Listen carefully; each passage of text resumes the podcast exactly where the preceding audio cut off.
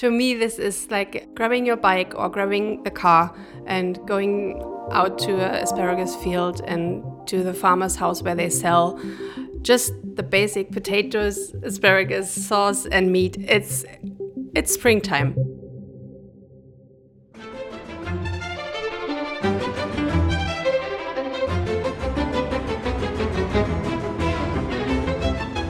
Hello, hello, and welcome to our 67th episode of the Dein Potsdam podcast. Today we're talking about Potsdam during the springtime. And as per usual, during the English episodes, I talked with Claudi. Hello, Claudi. Hello. And uh, we've just been outside. We just got in, and we can definitely say that all the trees are starting to become greener again. They start blossoming. The cherry blossom is well underway. Um, why do we talk about springtime today? Because it's apparent, and we are so happy that spring has finally sprung. we were sitting outside without a jacket. Exactly, exactly. Let's hope uh, that today, on the 11th of May, the weather is the same as as it is today. Because it's, I don't think it's a surprise that we pre-record these episodes. Um, we're um, at the end of April right now, and the weather is um, amazing. Although we have to say, this April, this springtime, we've been waiting. We've been waiting for spring. I think it's it's been a bit of a longer winter. It's fair to say, isn't it?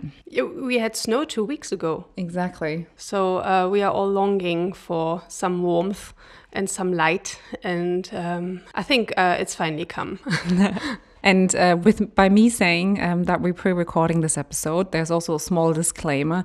Um, it means we're still in the middle of some sort of lockdown. Um, I, I don't know how to describe fully, but um, not everything is reopened again. No. Um, some museums are closed. Sometimes you know the incidents. Uh, sometimes they're down. Sometimes they're up. You know all the values, all the figures, and so on pretty much what I'm trying to say is please prepare uh, when you come to Potsdam. Check online, go on our websites, or go on any kind on the um, points of interest websites and check wh whether or not it's open um, and what the current rules and regulations are. Let's start with the hard facts. Uh, during the in the German episodes, we usually um, say, you know, what does Potsdam feel like? What is the Potsdam feeling in your eyes, Claudi? The Potsdam feeling for me is sitting calmly by the water and I hear the tooting of a cruise ship and I have an ice cream in my hand. So I guess if I were to ask now if there was a sound during the springtime, what would it be? What would describe Potsdam best? You've already said it, right? It is the the cruise ship's uh, horn, mm -hmm. but also to me it's the tolling of the Nikolaikirche. Like okay. the, the tolling of the bells is very Potsdam to me, whatever season it is. Yeah. Because oh, you can hear it from everywhere. I, I'm with you. I'm with you. Yeah. Arriving roundabout at the old market every morning, and you can hear the St. Nicholas Church. Um, mm -hmm. there is a special atmosphere to it.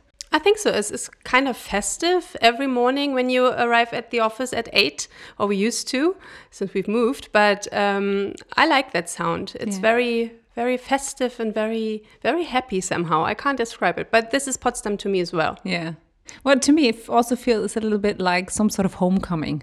Yeah. Uh, when yeah. you hear the church bells ringing, you can you know what time it is. yeah. uh, you know where you are, um, and you know you know that it's, it feels like homecoming in a way. I don't it's know. It's true. Oh, that's a very warm feeling, isn't yeah. it? Yeah, absolutely. Oh, that's lovely. Which Potsdamer, um, dead or alive, would you like to record a podcast episode with? Wolfgang Joop. Okay, how He's come? my favorite. Um, I've heard many podcast episodes of other podcasts with him. Um, he is very articulate, he is very intelligent, and he's not only a fashion designer, but to me, he's an artist and he loves Potsdam so much. He's deeply rooted and connected to this place, and um, he's also very funny. I find myself laughing out loud when I listen to his podcasts, and um, I would like to, to talk to him. And he also uh, challenged challenges my way of thinking. I don't align with everything he says, but that's good. So um, I think he would be a very cool guest to to talk to. To me, springtime always starts with a tree. Um, if I had to describe it, I think every season has the tree in it because the tree in itself gives us, you know, so much inside information about which um, season it actually is. And spring is one of my personal favorite ones because to me it means the whole summer and, and the whole year in a way is still ahead of you. Mm-hmm. And I, I start making plans, I start preparing what am I going to do during the summer. Mm-hmm. Um, and I have just simply so much joy to look forward to. I don't know why why spring is so special to me, but that's probably what I would have to say.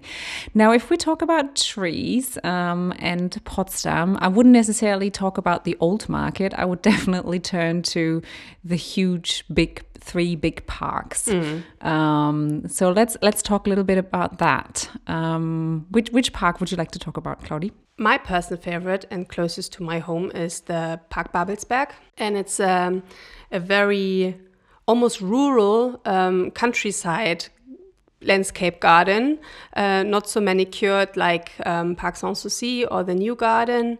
And you have the water views all the way down and um, interesting buildings. So this is my my favorite garden, and it has the um, Babelsberg Palace.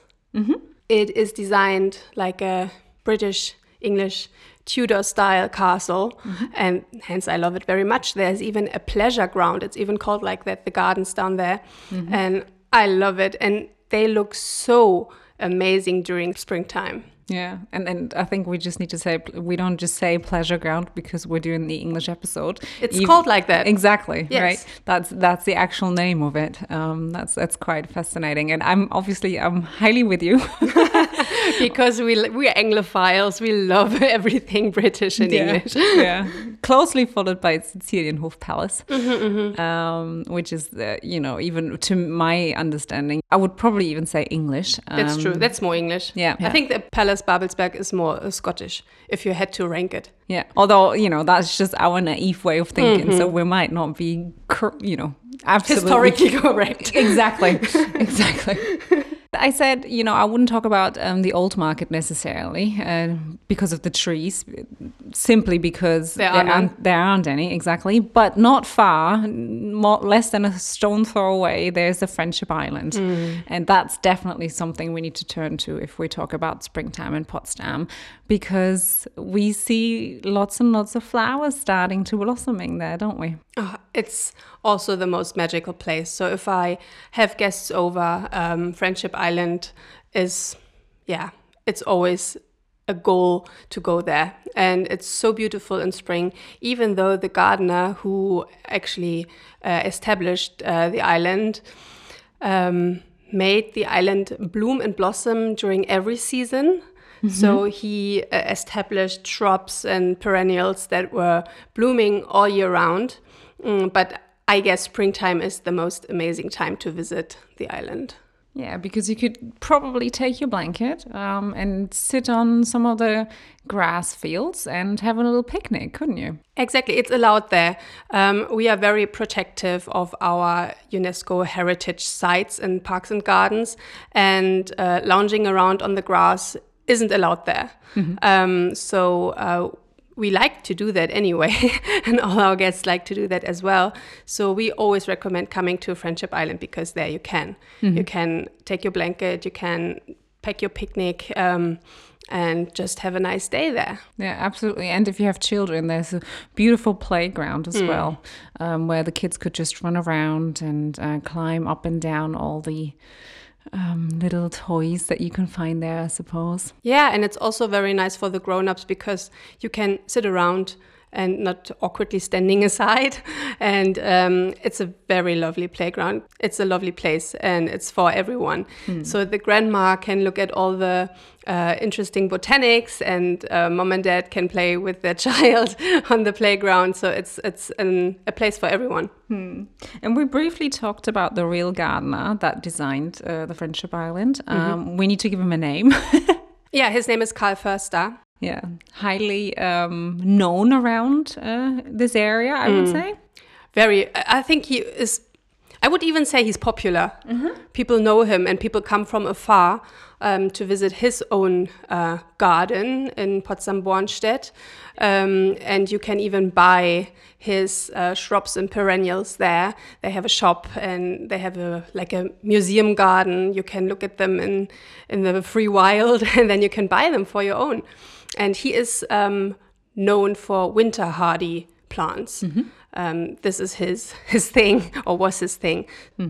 And if you are into gardening, I mean, you know, and we're talking about springtime, obviously that's the best time to to plant uh, lots of uh, pretty little flowers, um, but also winter hardy ones, like you said, right? I mean, that's one of the very important subjects to me, to be honest, uh, because you know, to me, it's a kind of um, I don't know. I, I would probably put it in line with sustainability. Um, That you know we don't have to throw the flowers away and get new flowers every year again, but um, also to have flowers that um, are winter hardy and that you don't have to. Yeah, you just have to look after them pretty much, and also learn about how to look after them, right? While Yeah. still being bee friendly. So it's it's a huge, It's a huge topic. absolutely. And the people at the Foerster Garden in Bornstedt, they help you with your concerns in your particular garden, and they can help you with uh, whatever plant you need uh, to fill dark corners or light corners. And um, they even uh, hold courses and seminars for plant lovers of all levels of expertise. Um, not at the moment, but they do um, when everything opens up again, hopefully. Um, so it's it's a very interesting topic, and I think it's so well located here because we are surrounded by parks and gardens, and um, it's very apparent that people likely just come here for the parks and gardens. So um, I love that topic very much. I only have a balcony, but one day I have a garden. I'm with you. I'm with you. I hear you. um, but you, you know, not just do you have a balcony, you also have a bicycle. oh yes, and uh, obviously, being in Potsdam, riding a bike is a big, big thing. And to me, obviously, again, you know, getting ready for the year, getting ready for the summertime, springtime, you start coming out of the shell a little bit again. Um, you start, you know, focusing your life to outdoor activities again, I suppose.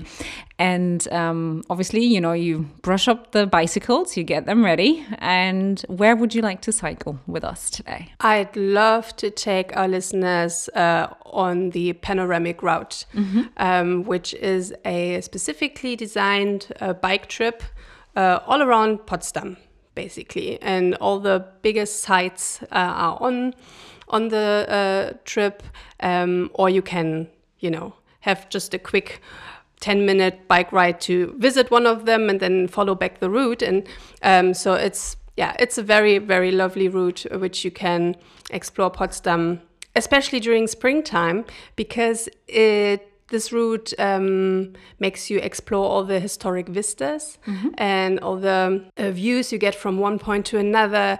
You see all the different um, roofs and um, buildings. um, and when it's spring, all the leaves are not fully there, so you can see them probably at its best. Yeah. So it's very nice. It's green, but not too green that you can't see all the vistas. So it's the perfect time. Uh, yeah, it, it, it is. Um, and it also gives you an amazing overview. I think if it's maybe your first time visit to Potsdam, um, if you follow the panoramic route, you literally get um, a, a huge insight into what's there to explore.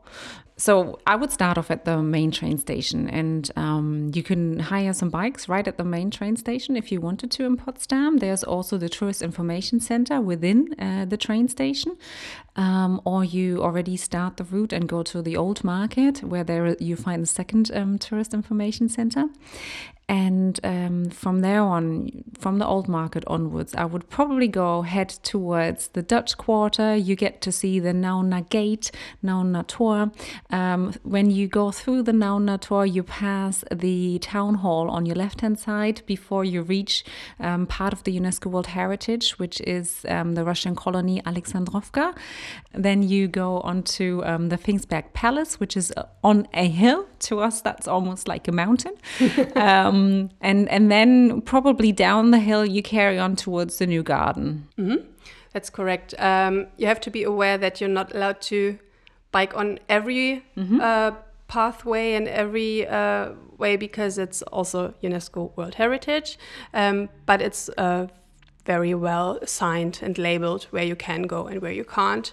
Um, make sure that you rest and that you uh, enjoy all these different uh, sites. So you can actually have a little break on top of the Pfingstberg Palace Hill um, and have a look over Potsdam because you have a very nice overview. It's one of the prettiest views, I guess. You yeah. can see every church and every building from there, and um, you can see how far you've come already, um, and you can see all the water. So it's it's a very lovely view. I would I would rest a bit there, and from there you can go down again, as Anna said, and visit the new garden with the Cecilienhof Palace. Um, again, you're always by the water. You can rest up whenever you want. Uh, you can find a bench and just relax. Um, the tour will take you two to three hours if you just bike along without a break. But if you want to explore and if you want to relax, then the route will take you the whole day. Absolutely. Um, so we would suggest that. Yeah, I, I would probably break it up. If I had the chance, I would Yeah. probably break it up into two journeys because from the new garden onwards, you cross the Glienicke Bridge, you know, the famous um, Bridge of Spies. Absolutely. And then you head towards the Park Babelsberg. So, um, and then that's a huge, it is a big route, really, if you think about it. And, but yeah, like you said, if you were fit enough and you wanted to do it in one go, two to three hours sounds reasonable. And also, the tour is um, divided into a city part and a more garden and landscape part. So, if one day you are more down for uh, city vibes, you can just uh, go up to the place where we just told you, the Pfingstberg Palace, um, and then head back. And the next leg is more through gardens and parks uh, of Babelsberg. Um, and you have a lovely view uh, to the city side, and you see the, the the buildings and everything from the other side of the lake. Um, so yeah, it's it's it's a very nice juxtaposition of nature and city in in one tour. So when you go through um, Park Babelsberg, obviously past the the palace. Um, and you can see the Flatow Tower, um, which is also a bit like Rapunzel's tower. It's very, very magical to me. And um, there in summertime is even a, a public pool or a public um, bathing spot where you can hop into the water and yeah splash in the water if you want. And from there um, you could also if you like uh, head into babelsberg town the inner little city center of babelsberg which used to be a, a, its own town but now it isn't anymore um, and explore all the lovely houses and shops and gardens there and um, then head back on the route and back to um, the main station. Mm-hmm, exactly. So it is a round tour um, that you could do um, all in one go, like like we suggested, or you break it up. Um, and I like what you said about Babelsberg, t- the town of Babelsberg, that it used to be its own, and it, I think in a way it still is its own because it's so bohemian like um, it isn't it isn't like the rest of um, potsdam in a way. Um, it's certainly unique. It has a unique touch to it and definitely well recommended i would say. Yeah, the buildings are not too high, um, so it appears a bit villagey and a bit like a town and not like a city. And um, people who live there think they're special. I agree. i think I everybody knows now where you live I'm very proud of that. Um, yeah, but it's also it's very nice, and now everything is opening up a bit. You know, uh, disclaimer: we don't know how this whole thing progresses, but it feels very uplifting there. You have these little cafes and shops, and um, also playgrounds for children to stop and uh, rest for them, and it's it's very nice. It's a lovely place, and from there it's just five minutes to the main station again, and you can drop off your bike and think maybe you want to walk into town again or you head off by um, train back to Berlin where you maybe came from. And something that's hugely important when you're obviously planning your trip to come here, um, and or whilst you're here, you obviously need to take care of your catering. now, I don't necessarily want to talk about Potsdam specialities when it comes to culinary art, um, but I would like to talk about um, German foods during springtime, or maybe even Brandenburg um, specialities. Let's say springtime what you know springs during spring is pretty obvious um, for us anyways. Um, it's white asparagus. And you know uh, i said white on purpose because uh, we do have green asparagus too but the white asparagus is um, something very special and dear to our hearts here not it? I was amazed that in other countries only the green asparagus is sold. Um, but here we wait until it's white. So green is just a, a step before the white. I didn't know that. Or it's its own kind. But uh, I learned that we wait until it's really white and really soft and really tall.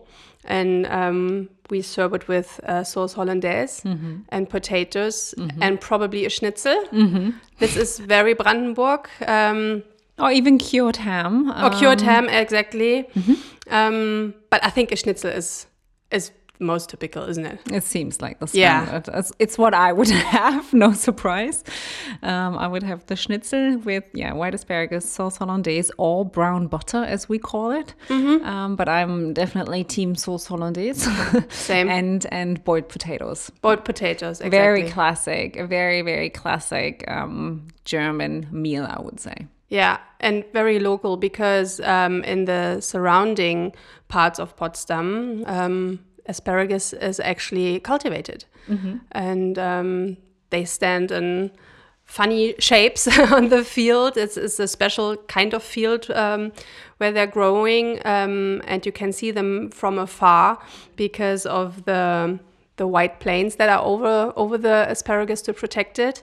And um, yeah, it's it shapes the countryside because in, in spring you know it's springtime because you see the asparagus fields and then you're all happy because you get to eat it And going a little bit outside of Potsdam, there is um, lots of farms, obviously, that cultivate um, asparagus. Um, so you could also go there and um, actually go for meal, you know, permitting it's being open. Otherwise, probably at the moment, it's more a case of taking away.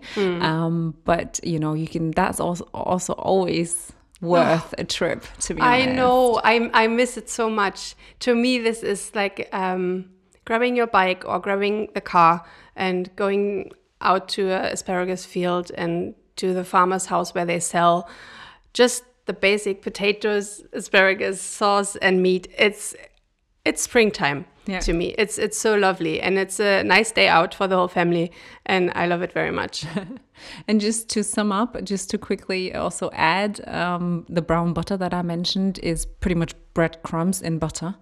Um, that would be the recipe. Um, but then everybody adds their own little touches to it. Um, but also very, very nice with asparagus if you do want to make it at home. But make sure you know where you got your asparagus from. And when you buy it, you need to rub them against each other. And if they make a squeaking noise, the two white asparaguses, you know you've got very fresh asparagus. Just, but you still need to peel it yes. you still need to peel it, which is which is a chore. It takes a while.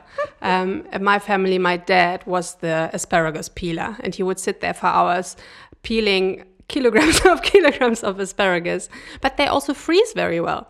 Once you've peeled and, and pre-boiled them, you can freeze them and you can reheat them. It's very, very good. Yeah, it's, we could hear it in your tone of voice how excited you were about the peeling then. But you know, the potatoes you got to peel as well. So if you want to have Yeah. the boiled potatoes, it's all part and parcel of it all. Anyways, let's get back to the actual story, the actual topic.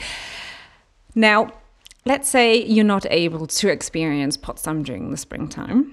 Let's say you're listening to our, our podcast from afar. Um, there's obviously also lots of digital offerings um, that we could briefly run you through it. Yeah, I think um, the cultural scene here in Potsdam stepped up their digital game um, a lot during all our different lockdowns we've had during uh, the past year. And um, so it's no surprise that now cinema is available for you at home, or um, theater plays are available via stream, or um, concerts um, are available for you to purchase once and listen to uh, in your own home, which is amazing. Um, and you can also uh, take part in a digital um, city trip with us. Um, right now it's only in German, but I think um, per request, uh, it can also be held in English. Um, so if you're ever interested, drop us an email and we would make it possible. Mm-hmm. And, and, it's a very private affair as well. It's mm-hmm. very nice because you get to ask all your questions and all, you know, whatever you're interested in, you know, just to explore the city digitally. It's, it's, it's definitely something that's new to all of us, I yes. think, but it's also.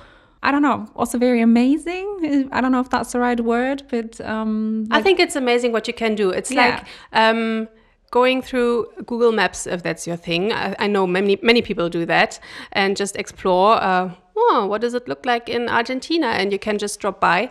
Um, same with uh, our digital uh, city trip. You can walk through the streets of Potsdam with a trained guide, and he or she tells you stories and anecdotes about Potsdam and um, its inhabitants and the buildings and the history. And uh, you can still ask questions, and it's like you're there. Yeah, it's amazing. Yeah, and it's it's in Potsdam Expert ultimately that you get to talk to right privately through video conference calling softwares. But yeah, no, I'm I'm with you. Mm-hmm. And usually, uh, this is uh, one of our guides who would take you to Pots- through Potsdam by foot or by bike or by bus if you book them in a, a not lockdown uh, incident. But uh, now they are, yeah, holding our digital trips with us, which mm-hmm. is amazing. Claudia, I think I think we're coming towards the end of our episode, the 67th so one. yeah. And how many English episodes do we have already? I I without knowing for definite, I would guess this is the fourth one. Yeah, I would say that too. Yeah? Yeah. Okay. okay. Um, now, we talked about gardening, we talked about blossoming trees, mm. um, we talked about quick visits to the parks, the UNESCO World Heritage sites, um, a cycling tour through Potsdam, the panoramic route. Mm. we spoke briefly about digital offerings as well as what to eat when you're here. mm. And um, I think everything goes really, really very much without saying, please plan your trip to Potsdam under the current circumstances well ahead. Mm. Um, look, look online, go on our website, explore-potsdam.com, um, or even give our lovely staff a call in the service center. Mm -hmm. uh, you mm-hmm. find, obviously, you find uh, the telephone number online. But if you are into gardening like I am, I have a special little request because you could even buy some seeds for local plants in our trust information centers, which I think is a very unique little touch that we added there. Um, and gardening books. And like yes, that's historic true. gardens and um, also about the Foerster garden. And um, so you get all kitted out with all things gardening if you like. Yeah yeah obviously we do have an online shop too but it's always nice. I mean we're hoping that everything will reopen at some point oh, yes. during during this year. Um, but yeah please please please be aware and keep safe. Um, keep your distance um, and stay healthy. That's probably what i would like to say. Yeah, and until you can meet us in person or Potsdam in person, you can follow us on our social media channels because, um, especially on Instagram, we try to bring you the Potsdam feeling home and hope to uh, see you soon with our pictures and to, uh, yeah, hone in a bit of Vorfreude, um, the joy in advance, so when you can visit us again. Thank you very much for listening, and we already look forward to entertaining you during our fifth English episode, which is next season. Yay! Bye. Goodbye.